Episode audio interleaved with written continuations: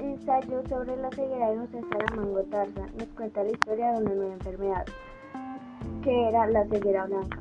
Esta comienza con un hombre que está estacionado en un semáforo y de un momento a otro pierde la vista.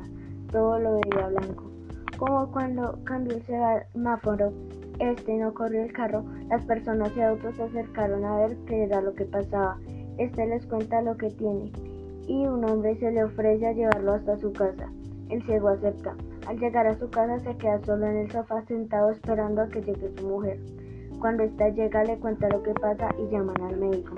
Les dice que vayan. Antes de irse la mujer estaba buscando el carro, pero este señor que lo había ayudado se lo había robado.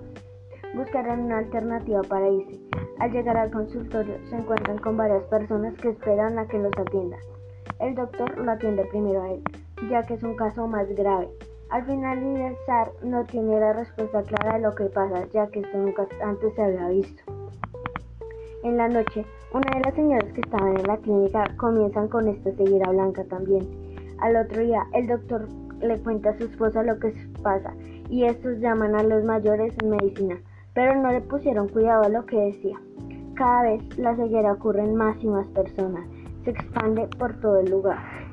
Se forma una pandemia Ahí es cuando el gobierno se afana y toman la decisión de mandar a todos los que tengan esta ceguera a un manicomio, con los militares encargados de vigilarlos, aunque estos también tenían miedo de que se les propagara esta ceguera, así que no los cuidaban.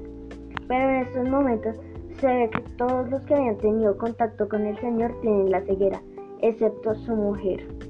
Ella se hace pasar por ciega para así seguir con su amado. En esto los militares por miedo comienzan a tener acciones que no deben en casos deben ser en estos casos, como lo es el asesinato. Los enfermos comenzaron a violar a las mujeres, negociaban la comida, abusos, entre otras cosas, por lo que cada vez no había una utilidad firme. Cada vez la situación en el manicomio empeoraba. La gente de la mala de la comunidad ya se había empoderado de todo. Los buenos intentan luchar pero no pueden ya que los malos tienen armas.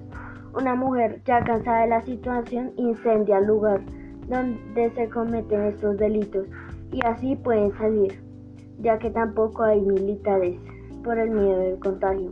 Al salir cada quien quiere estar a su casa, pero no lograban llegar por la ceguera. Y la esposa que sí veía fue con su fue con su esposo a su casa. Ella quiso salir por comida, pero había un caos muy grande en las calles, no pudo comprarles nada y regresó a su casa. Y comienzan con su esposo a rezar. En esto comienza a haber una lluvia cálida que comienza a quitarles la ceguera, o sea, a devolverles la vista. Mientras leemos este libro podemos observar que la forma en la que este, este autor nos muestra la historia, nos hace meternos mucho en ella, ya que se puede parecer con lo que estamos pasando.